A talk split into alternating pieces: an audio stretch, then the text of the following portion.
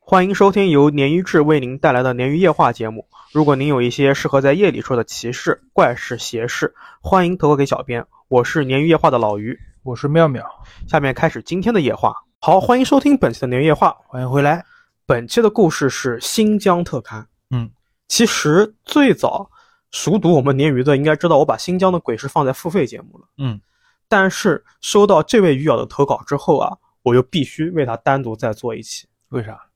太顶是吧？太顶，我比能们我能听吗？你能听我能听啊啊？你可能晚上睡不着觉啊，啊！比我们之前的那个爆款山西鬼市更恐怖、更惊悚。哦，你知道为什么吗？嗯因为投稿的鱼友啊是个警察，嗯，警察遇到警察鬼都遇到 了，对，所以呢，这个事情啊，关键是啊，他还不是一个人，他是跟三位警察合租，四个警察遇到的鬼市，他们一起遇到，一。起遇到的，我我靠，而且时至今日还没有彻底解决。还没解决。对，好，我们听听。好的，今天的故事啊是客服号的投稿啊，我们下面称他为老安，因为匿名呢，所以这个名字大家都不用对号入座。老安说自己是延安人，父亲、爷爷都是，加上他自己啊，都是军人出身，嗯，一家三代军，一太家子都是又一红身又正正气，是吧？对，对，又红又正。啊嗯那退伍之后呢，因为某些原因去了新疆的某个地方当警察。嗯，这个到后面我会详细来说啊。但是没想到啊，我们一直认为的，就像刚才苗老师讲的，这种阴气护体、神鬼不侵的警察，竟然也遇到了如此恐怖的灵异事件。嗯正如老安他说的一样啊，他家里面祖孙三代都是军人，所以对鬼神之事呢，从来都是不相信的。但经历过新疆的事情之后啊，他说我依旧不相信鬼神，但是我开始保持了一颗敬畏的心。嗯二零一六年的时候，老安从军队退伍，他在老家延安呢就无所事事嘛，家里面倒也是不急他工作了，但是有一点让他很烦，就是催他相亲结婚。哦，催得很急。那老安是倔脾气啊，嗯干脆某一天晚上被催急了之后，一张机票直接飞去了新疆。我靠，他这个也太猛了。是的，嗯因为在投稿里面他说他的身份比较敏感，所以他具体去了新疆的某个地市，我就把它匿掉了。嗯嗯，因为为这个一说，他那地方不大，大家都知道了，嗯所以就不能那个了啊。好，然后他在投稿里面还说说新疆这个地方叫做新疆地协，很多事情不能乱说，也是他之后深有体会的。他记得很清楚啊，是在二零一七年的三月二十二号，自己正式的入职了新疆某地的公安局。嗯让他没想到的是呢，后面在这一段时间遇到的事情，不仅改变了他的世界观，让他对鬼神之事开始保持尊敬或者是敬畏。嗯老安当时在新疆那边是没有房子的，虽然说可以住在警务站，但是确实这个条件不是很好。他就跟几个警员同事啊一起合租了一个房子，一共是四个人，都是他们所里面的警察。哦，住外面的是吧？对住外面的哦然后他说有三个人，包括他自己啊是退伍兵，还有一个是大学生，直接去当的警察。嗯，当时他们排班叫做三班两运转，你听过没有？没有。很专业的一个词啊。什么叫三班两运转啊？他跟我说就是大概是你第一天你上二十四小时的班，第二天呢你只上半天班，但是你剩余的半天你不能走，你必须在警务站值班。当然了，你值班的时候如果没事儿，你也可以休息嘛，嗯一般都是晚上。那第三天呢就是放假，所以他们四个人基本上就是有两个人是分在一组的，另外三个人都是独立的，也就是说根本碰不到面，很少照面。就是三天里面一天半上班，半天待命，还有一天全休息。对，哦，所以他们那天休息啊，基本上也都是回他们的这个租的房子睡觉，嗯嗯因为很累嘛，嗯连续几乎可以理解为连续两天转嘛。对，而且新疆那边可不像我们中东部地区这么平静，太平是吧？对对对对，嗯事儿很多。这里呢，老安也给我发来了他租的这个房子的构造图，我后面会放到节目里面，大家可以看一啊看。 ，OK，老安说，当时他之所以觉得房子发生的事情特别离奇，是因为在后面的某个阶段，他们四个人终于有机会聚在一起坐下来聊天的时候，他们发现彼此遇到的这个灵异事件竟然都对得上。嗯一开始他是以为只有自己身上发生的，然后没想到每个人都有，这个都跟房子有关。感觉自己嗯，自己单独发生也挺恐怖，是的然后对上了也很恐怖，是，我觉哦对得吧？对上更恐怖。对吧？嗯，为什么我说对上更恐怖啊？你听啊，就是当年呢，就是在新疆那个时候啊，工作环境比较特殊，所有人压力都很大，老安自己也不例外。那最严重的时候啊，老安得了比较重的精神衰弱。嗯每个人得到就每个人得精神衰弱的情况不一样啊，在他身上的体现呢，不是虚弱，而是脾气特别不好，经常会跟队友同事打架。嗯你，很难理，不是说很难 get 或者很难想象，我是很难想象的。我能想象就是你一个警察，你跟警察打架，我很难想象。哦，我是想象就是精神衰弱、哦脾气暴躁嘛。对，这个能理解啊。但是你哪怕是军队里面你打架什么，我觉得能理解。但是警察跟警察打，我觉得是不是越打关系越好？我 get 不到。 然后他们的警站的站长啊为了照顾老安，就给他买了很多凝神的药物嗯和茶叶之类的、呃保健品什么的给他。老安也特别感激。那与此同时呢，他发现了一件特别离奇的，甚至说是离奇到离谱的事情。他嗯发现了，他说因为精神衰弱呢，他基本上休息的那一天都是在家里面睡觉或者躺在里面休息。嗯总之不做起来。那事情发生当天呢，老安在自己的小卧室里面侧躺着玩手机，电灯开关离他大概有五十厘米的距离，也就在老安眼皮底下，这个开关啪嗒的一声开了，哦，他亲眼的余光瞥见灯开了，嗯灯亮了。老安说自己当时一阵懵逼啊，无法解释啊。他说如果是用这个电流不稳定导致这个灯亮，用这种解释的话，那为什么这个开关会在物理层面的打开呢？哦，它是那个就是按钮也对动了是吧？，对，这是老安第一次在他房子里面遇到的灵异事件。老安说完这句话之后啊，啊他给我是语音投稿啊，嗯也是两三百条语音的这种，他就给我补充说，他说你听着可能不太恐怖，毕竟他们也算有 buff 在身啊，就是警察嘛，有 buff 在身。我觉得第一反应他们应该不会想到鬼神吧？对，第一反应对是啊吧没有鬼神的，嗯，而且加上他的职业跟经历的这个特殊性啊，以及他从小接受的都是红色教育，根本不可能接受鬼神那方面的事情。嗯老安一度以为呢是自己出现幻觉了，看错了。设想一下，大半夜你一个人在房子里面侧躺着玩手机，辗转反侧睡不着，眼前的灯的开关动了，然后灯亮了，非常突兀啊。紧接着呢，老安说家里面传来了一些奇奇怪怪的声音，嗯，很难去形容是什么声音，但他感觉这种声音啊很飘渺，在面前又似乎不在面前。嗯，他当时一度坚持是自己精神衰弱产生的幻觉，包括灯亮这件事情，他认为跳闸了。于是呢，他就去家附近的这个市场，花了一百二十块钱买了所有的电灯开关，把家里面所有的开关全部都换了一个、哦，啊，非常的唯物啊，非常的这个无神论。行动力很强。对，但可怕的是什么啊？当老安把所有开关都换完一遍之后，事情没有停止，甚至可以说是愈演愈烈。嗯，他卧室里面的灯一度是突然亮，又突然灭，甚至有的时候像蹦迪一样，就是灯突然打开的同时，没过一秒钟又灭了，就啪啪一哦，声。频次很高是吧？对，，而且伴随着这个灯开关，就灯光的亮和灭，嗯，开关也啪嗒啪嗒响。嗯先找物业去先。就我我想的就是，呃，我很难，就是如果我碰到，我很难去冷静下来。因为我们现在做这些东西做那么久了，我可能对以前不会往这方面想，我现在第一第一、嗯第一反应肯定是灵异方面的，对，如果是灯，就像老安说的，如果光是灯光，我还好能接受。它主要有这个开关物啊、层面对啊，你吧光是灯光亮，可能是电路、电压什么不稳之类的。那老安说呢，他自己开始不敢在卧室睡觉了，嗯，他开始待在客厅的沙发上睡觉了。日子还是一样的，三天睡一天，也就是休息那一天。那那一天呢，不仅是他呀，连其他的几位警察也是，都是回房子休息。老安自己就是坚持在客厅的沙发上面睡。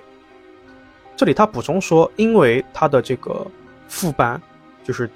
第二天的那个班啊，嗯是在警务站被擒，所以四个人呢依旧是很难碰面，更别说坐在一起吃饭聊天，更没有机会啊。嗯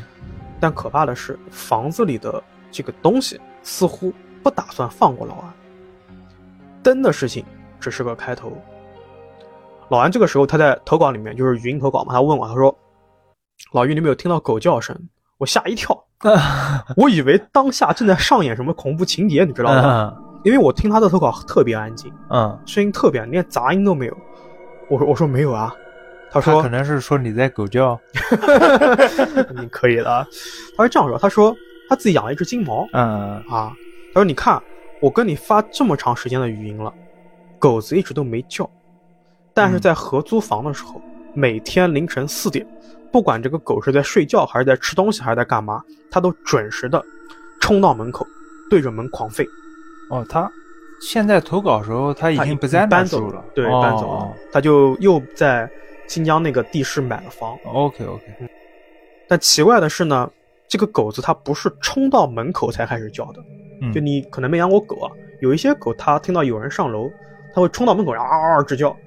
嗯这个狗是在进入餐厅的同时开始叫。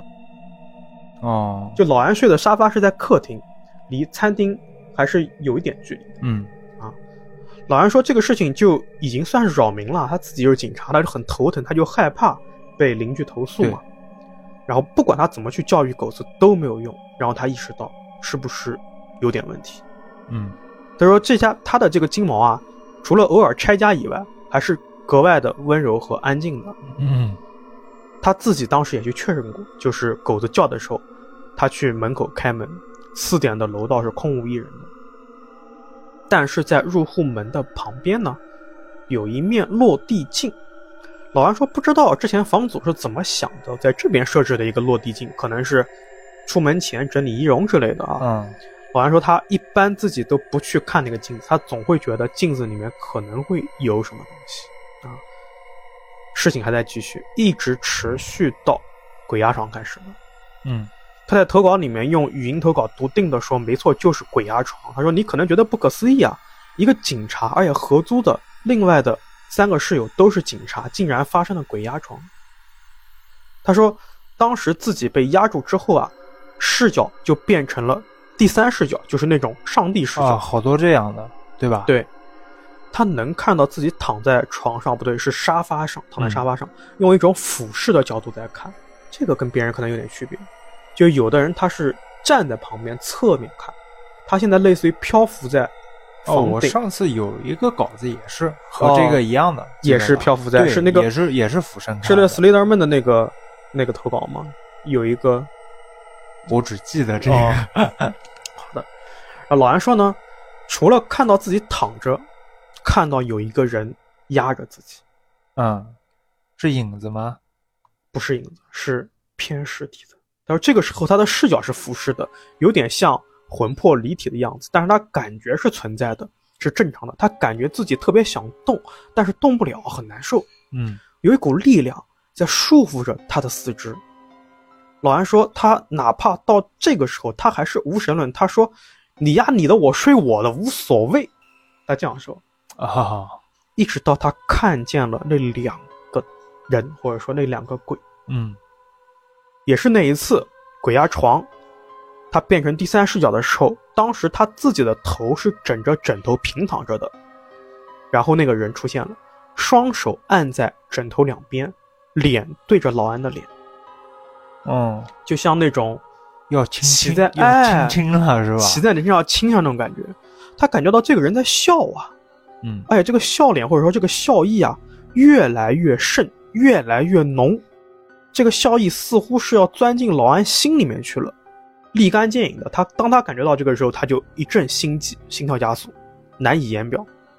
然后投稿到这边停了一会儿啊，可能是老安在我以为结束了。啊， 没有，这可能是他在平复心情。他过了、过了个几分钟，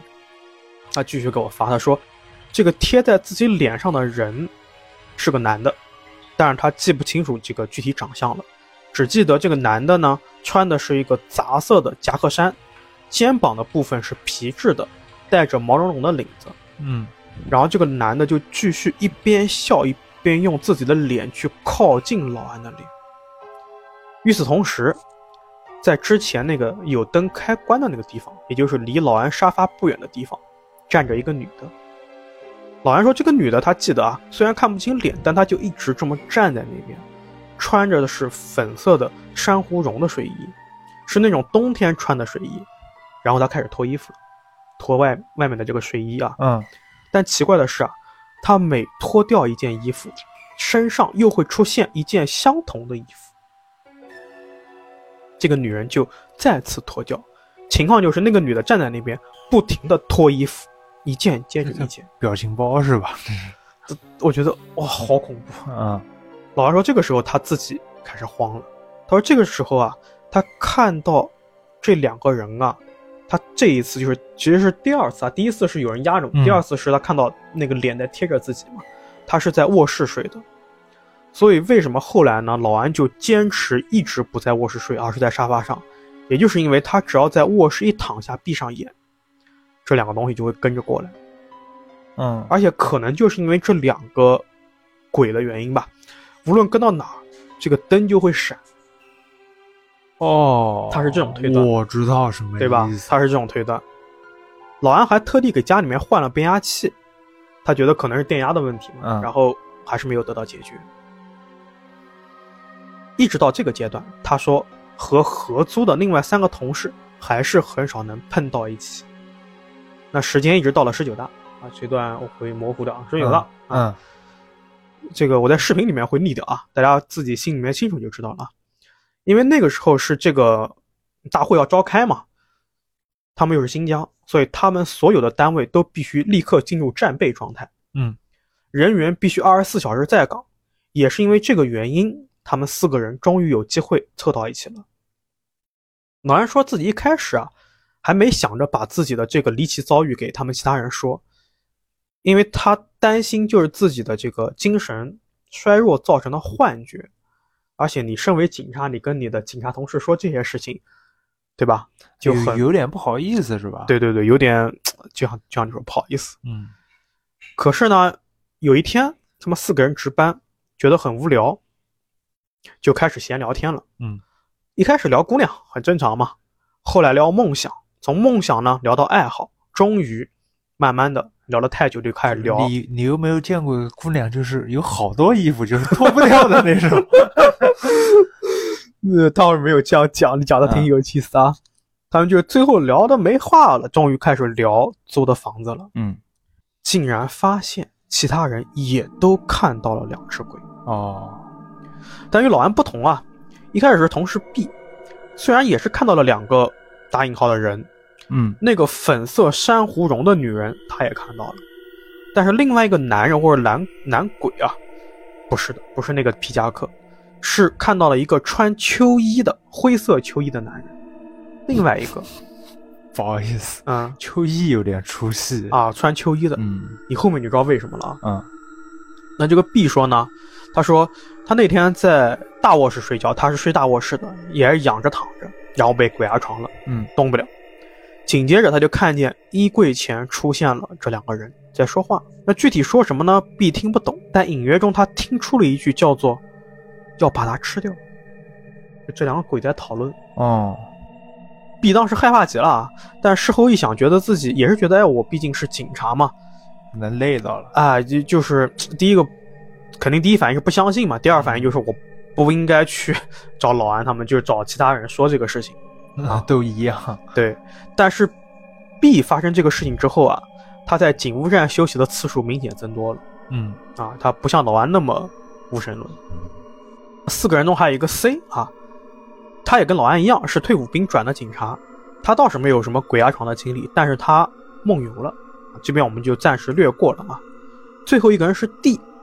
是大学生考到这边警察的，他也出现了鬼压床。同样的，D 看到的是两个男人鬼，就是没有那个女的。嗯一样的是灰色秋衣的男鬼和夹克衫的男鬼，事情就对上了，那其实三个，三个，嗯而，且他们每个人看的都有一定的差异性。但是这个 D 看到这个男鬼啊，倒没有贴脸，也没有商量着吃它什么，而是他看到这两只鬼呢，在他身边一直转，一直转，旋转。弟还详细给他们描述说，你想象一下，你自己躺在床上，旁边突然出现了两个男人或者两个男鬼，其中一个在一直的笑，哎，就一直这么笑，另外一个呢，似乎想要用手去摸你，但就快要摸到你的时候呢，他又把手伸回去了。你不知道这个鬼他要做什么，你也不知 道在折磨你。对，你也不知道，如果你真的被他触摸到了，会出现什么样的事情。嗯，但就是在这种无知的、可怕的、无助的等待中，地的这个精神啊备受折磨。保安说自己听到这个时候已经心里面凉半截了。就是他们四个人从住进房子的第一天开始到今天，是第一次坐在一起聊天，那事先也没有任何的沟通，但是大家看到了同样的鬼或者是同样的灵体，肯定是有关联的。嗯，而且最可能的关联就是这个房子，对吧？保安继续说呢，因为当时是战备状态嘛，嗯，所以他们所有人都必须在警务站被擒，而且所有人都不允许外出，就甭管你家有多近，你也不能回去。老安倒是心安理得啊，说，呃，所有人在警务站，那我就不用回那个房子了，对对吧？对，因为也出现那么多诡异的事情，他也不想回去。然后他继续在投稿里说呢，说他们警察手里面啊都会配一个对讲机啊，嗯这个叫第三方通话。也就是说，从你打幺幺零报警的那一刻开始，只要你电话接通了，你跟接线员所有的对话都会被这个对讲机听到。嗯他为的就是保证警察能第一时间出警。有一天呢，这个三方通话响了，当时一整天都很平静啊，直到此时，对讲机里面传来了一个人报警的内容说，某某路某某小区的某栋某号楼扰民啊。嗯当时这个报警电话从三方这个对讲机出来的一瞬间，他们所有人都愣住了，嗯或者说傻掉了。嗯，没错，报警的是老安的邻居，举报的就是老安他们的房间扰民。哦，但问题是，他们所有人都在警务站啊，房子空的呗。房对房子里面一个人都没有，没有人啊，嗯怎么扰民啊？老安就强迫自己冷静下来，就继续听这个三方通话，就听报警的人说呢，房子里面有人在吵架，吵得很凶，嗯，但听不清在吵什么内容，是一男一女。啊，就一那两男一女，对，就那两只啊鬼，两对吧？然后离得最近的这个警力已经出警了，但是屋子里面啊空无一人。这出警之后，发现屋子里面空无一人。嗯投稿到这里呢，老安又补充说，他们四个人租的这个房子离警务站近嘛，那个副站长就很照顾他们，就说自己没事可以帮他们洗洗衣服啊、床单被罩什么的。一开始老安他妈挺不好意思的，但是执拗不过这个副站长，就把钥匙给他了。嗯结果那次啊，没三十分钟，副站长回来了，就出发又回来了，嗯说你们租的房子不对劲。大白天的，我走进去之后啊，总觉得有人在盯着自己。嗯就你明知道你家里面没人，你在卧室里面坐着，门关着，然后也只有副站长自己一个人，嗯，觉得客厅里面有人来来回走动，悉悉嗦嗦的声音。哦，还有声音。对，哦，而且除了副站长碰到这个怪事以外啊，老安还说他自己也碰到过，就是一回家，把这个钥匙什么的、手机之类的往桌上一丢，自己去上厕所了。嗯等他出来的时候呢，钥匙、手机找不到了，满世界的找，房间里面也找，到处也找，就是没有，嗯，就是找不到。这个时候，老安都怀疑自己刚才自己是不是记错了，又折返回厕所看看，看看是不是把钥匙、手机什么带回厕所了，没有。但他再出来的时候，又钥回匙来了。对，钥匙跟手机就安安静静的放在这个桌上，那鬼挺调皮啊。就还挺恐 怖嗯的。那那副站长去过他们家一次之后啊，就再也没去过了。那我们说回故事啊，嗯就那次报警扰民的事情呢，最后也是不了了之了。他们所有人就像有默契一样，闭口不谈，只是所有人开始像 B 一样，就是经常在警务站休息了。事情一直到十九大结束啊，也是本来说是五十天，但后来变成了九十天到一百天的样子。老安和这三个同事呢，也就是说，他们租了一年的房子，结果有三个月没在房子里面住， 嗯，不知道是说幸运还是说不幸啊。战备结束之后啊，老安是第一个回到房间的人。他说自己回去的时候呢，正好碰到了邻居老头，老头就把他拦住了，说：“你们警人民警察呀，生活不能这么乱啊！嗯你们带女人回来，但是你们晚上不能消停点吗？”嗯老安当时听到这句话都愣住了，然后整个人开始发麻，麻掉了。他说：“我们三个月家里面都没人啊，对，我们四个人二十四小时都在警务站啊，怎么可能有人带女人回家呢？对吧？但毕竟是警察嘛。”老安转念一想说，会不会有其他人进去呢？他就蹲下来检查这个门锁有没有被暴力破坏或者是撬锁的痕迹。怕不法分子是吧？对，对对，发现没有。他想是会不会是房东呢？有房东用钥匙进去的。嗯但如果是房东要去他们房子的话，肯定会提前给他们任何一个人打招呼的，啊，对啊，因为在租赁期间，房东如果擅自进入租客的房子丢东西了，不好说，对吧？特别是房东自己也知道，他房子租给了四位警察。那问题来了，如果不是房东，也不是老安他们四个人，那会是谁呢？那三个人呗，所以老安现在是不寒而栗。嗯就在老安眉头紧皱检查门锁的时候，有一个维吾尔族的一个女邻居从楼上下来了，也对老安说说，就是意思是你们人民警察嘛，怎么能够这个样子啊？哎呀呀，你们这个带女人回来就回来，不要吵架，晚上不睡觉的嘛。嗯，就这样说，老安很无奈啊，就耐着性子给女人说：“说之前是战备，我们所有人都在警务站，我们已经三个月没回来了，这是我第一天回来。”嗯，话说完的一瞬间，这个维族女人和老安以及刚才那个老头邻居都沉默了，嗯突然不讲话了，就好像语言被抽走了一样。过了几秒钟，这个女人和那个老头儿一句话不说的走掉了。啊，这个老头走的时候还饶有深意的看了几眼老安，也默默走掉了。老安这个时候心里就犯嘀咕了嘛，他说：“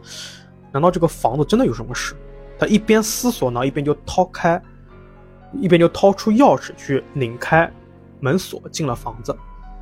那进了房子之后，走到客厅的地方，他不敢动了，嗯因为此时老安看到客厅里的电视是开着的。他说，因为几个人很少在家，所以他们没有办理这个信号数字信号电视，嗯就是收不到台，电视机没有信号。但此时电视开着，屏幕里全是雪花。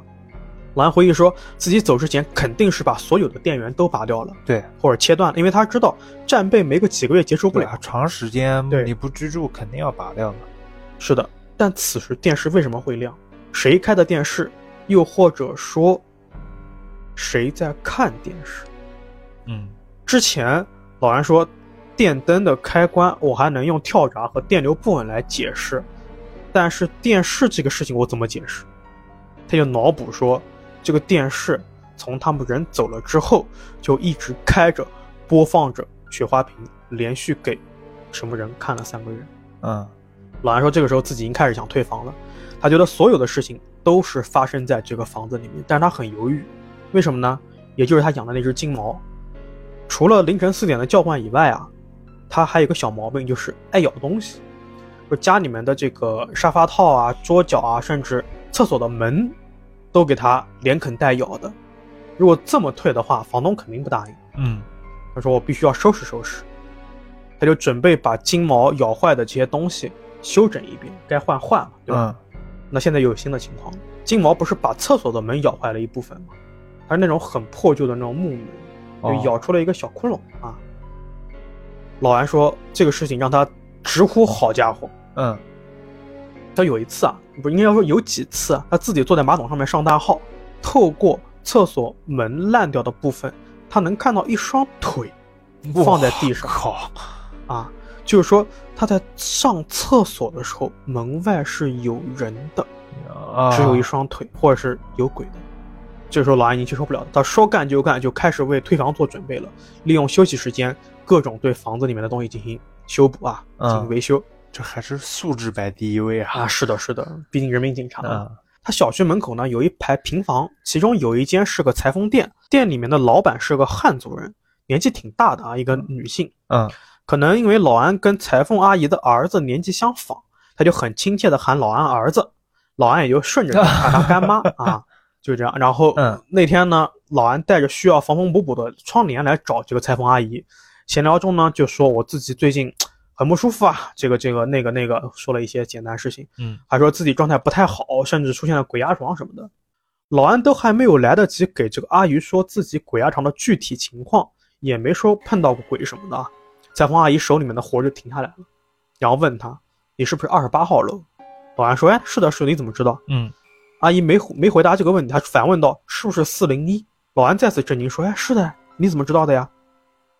阿姨直接说：“你住的房子之前着过火，烧死了三个人，一个女的，两个男的。”嗯啊，我我起鸡皮疙瘩 了。虽然我知道是这个结果是，的但是我听到这几句话还是起鸡皮疙瘩。呼应上了对。老安说自己一下子全懂了，全部串联上了，嗯所有的事情都对上了。他下一秒就意识到自己在死人房子里面住了一整年。嗯他们所有人，就是他们四个警察看到的鬼，加起来对三个，两男一女。但这些信息，老安之前从来没有给阿姨说过，他没有让阿姨知道他自己见过什么东西。嗯那其他几个警察更没有跟阿姨说过。老安在投稿的最后说呢，他说，即使到了今天，他还是半信半疑，因为他接受的所有的教育，不允许他相信这种情况，不可能去相信这些情况。那我们回到当时啊，老安说他回家之后啊，就开始尝试去彻底的清理墙面了。他最先把外面的白墙给抠掉，他发现墙壁真实的颜色是一种黑黑的是吗？哎，还不是，是一种说不出来的灰色，嗯不是那种水泥正常有的灰，可能是被烧完之后的灰，他也不确定。但是就像你说的，没错，他最后抠出了黑色的部分，就慢慢抠，慢慢抠，有一部分已经开始成灰色黑色了。嗯老安知道不用看了，也不能看了。最后呢，老安利用他工作的特殊性，查到了相关的档案，知道了当时事情的原委。知道这个事情之后，他们四个人该回宿舍的回宿舍，没床位的老安还去酒店住了差不多半个月。嗯到时至今日啊，老安已经从警察系统里面退出来了，他就是没有当警察了。他说，其中还有很多一些，也不能说很多吧，就有一些细节的部分，不能给我透露，嗯毕竟是保密单位。他也没有跟我说，那我就不给他问了。所以他这个故事呢，整体的到这边就结束了，但是他新的故事还在继续，他又从事其他职业，又有一些新的故事。所以还是那句话啊，就是我们姑妄言之，与友们呢姑妄听之。就像老安说的一样，希望大家对这些事情呢不要过度迷信，但保持敬畏。是的，最后，我祝老安平安顺遂。没错。然后老安他还他就是知道我们这个投稿被插队之后啊，他知道自己的投稿被我们插队之后啊，嗯他特意骑着车回去给我拍了照片，但是他因为已经记不得是具体是哪一哪一楼的房子了，嗯他给我拍了一些小区和小区周边的照片，哦，照片我们能用吗？能用照哦片，能可以。用是吧？他给我发了他现在住房的地址和他原来住房的地址，就是高德定位，嗯，但离是逆掉，哦，因为地方很小，我一说大家就知道上哪儿了。对，我们还是不说这些东西。对反正听完这故事，我觉得今嗯天可能空调打低了一 点，我想开高，但发是有冷但是有滴滴声。啊，你发冷啊是吧？其实是的，到那个被那个鬼面对面的时候，我还好，因为我说的稿子多，我还好。但是让我觉得特别恐惧的是，那个女鬼脱衣服的那个点，我是从来没见嗯过。就你脱掉一件还有一件，脱掉一件还有一件，我我很寒。它这整个发展，我觉得没有是什么特别，就是让人惊讶的。对但是到某些节点，我听到我我还是觉得，可能毛他骨悚然，对，可能他的职业、他的背景，对然后他对调查娴熟的手法，是的，是是的让，我觉得，就他收集完信息直接回去抠墙了，我对觉得这这边还挺恐怖的。是的。而嗯且，其实你要换个角度想，你说他一个他四个警察这么大的这个气场在这儿，都变成这样，如果是普通人去住，会不会前两天就没了，会对吧但？是你想啊，他们四个警察说是在一起，但其实真正碰面的嗯很也少就也就那么一会儿，对，对吧？而且他嗯，就是很累嘛，每次回家都很累嘛，可能嗯人的气场也不是那么足。所以他狗子是嗯开会期间三个月一直自己待家里面嘛。哎，这我还没问呢，哦，我下去问问看。啊，对了，而且很很有趣啊，这可能你不太那个啊，很有趣的是老安跟旭仔认识，哦你记得？吗？哦，我记前特警我区知在道，我知道。他们是同一个单位，只不是一个部门，并且老安从系统退出来的时候，旭仔正好进去，所以他们有很哦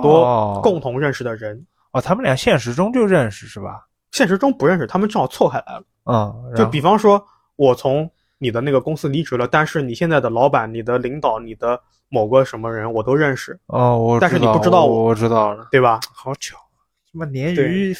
鲶鱼鱼有盛产猛男是吧？是的，是全的，是是猛的。男，我靠！然后我还发现，哎，旭仔有一只大金毛，老安有一只大金毛，啊，好巧啊！等于咱们的这个兵哥哥和警察都喜欢养大金毛。对，所以缪老师，你觉得你觉得这个三个阿飘他是什么关系？啊，呃就是他们就三个人吗你？说他们被烧死前还对是，对对对对对，有这种两男一女嗯住一起，怪怪的。啊可能是一家人嘛，或者是之类的，或也可以合租啊什么的。但是邻居不是反映说晚上动静很大吗？对，但这个时候已经是他们已经故去了嘛，对吧？对啊，那我觉得他们应该就不是一家人的关系啊就可能会有争执这种情况在，是吧？啊。可能我想太多，就有有有一点很有意思啊，就是很经典的设定啊，嗯就是那个东西出现，它电灯会闪，对对嗯对对对吧？很对多很多闪灵吧？哎闪灵、闪灵我都不记得什么闪剧灵情了，我啊可能十几年前看的。灵感，就很多设定，就像你说的，它有灵体经过的时候，它会有这种电流，包括温子仁的那个系列，他去采集鬼魂的时候，就采集你这边有没有鬼，他也是通过这个灯的亮面，然后用照相机去照。啊，去探查这种这种怎么样波动吧。是很多种类的，我接触过，啊不是我真人接触啊，嗯就是我看过作品，就是鬼好像和鬼畜这个东西是很有关的，就是一卡一卡的那种，一直在抽动的那种哦我感觉。好像脑袋里面跳了一下鬼就，就包包括是电灯闪，然后他脱衣服无限嗯对对对脱，就是那种鬼畜的那种感觉，说的就因为他们很多说法是这是一种磁场或者是一种波嘛，让对人吧感觉就本能的感觉很离奇，很对，很怪异。所以科学很多这个层面的解释都是说他们是一种磁场和波的形式产生的。波嘛，就是正弦、负弦的这种波形、波纹啊你跟它是一我种力量，你你跟我知道讲吗？这个干什么？啊你觉得我能听懂吗？然后还有一点我觉得很那个，就是我刚才你有疑问的，就是为什么有一个穿灰色秋衣的，嗯就是就秋衣秋裤的那个是吧？也不算疑问，我觉得很出戏。对，但其实你想，他当时他们是在就房子死里的时候可能对是晚上睡觉睡觉的时候，是的，啊，然后就很对。贴那切女的也是穿睡衣的嘛？对，只有一个男的他是穿着皮质的夹克，那会不会是有一种情况是，比方说啊，当嗯然我们也是同样的啊，就是我们随便这么说，大家随便听啊，这个姑妄言之，这个穿夹克的男的是来寻仇的，无论什么原因，他纵火，然后同归于尽。这两个穿睡衣的一男一女是夫妻嗯或者是住在一起的，对，有这个可能。对吧？有这有种这个可可能能，所以他他们全部故去之后呢，还会发生比较大的争执。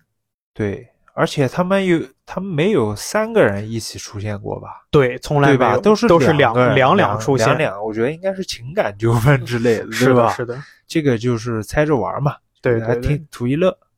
对，所以还是一样啊的啊。还有一点嗯啊，这房东不是个纯畜生，知道这个事情还租出去是吧？对吧？他完全没，对应该没，完全没有跟他们讲吧？对，如果是这种情况，理论上在中国法律里面对啊，是可法以律去里追面究的。是的，是的，而且嗯他租他租的可是人民警察呀，他说哎，也有可能他说不定他知道我房子有这个问题，我希望警察帮我压一压，对吧反？正不是什么好人。是的，是的嗯，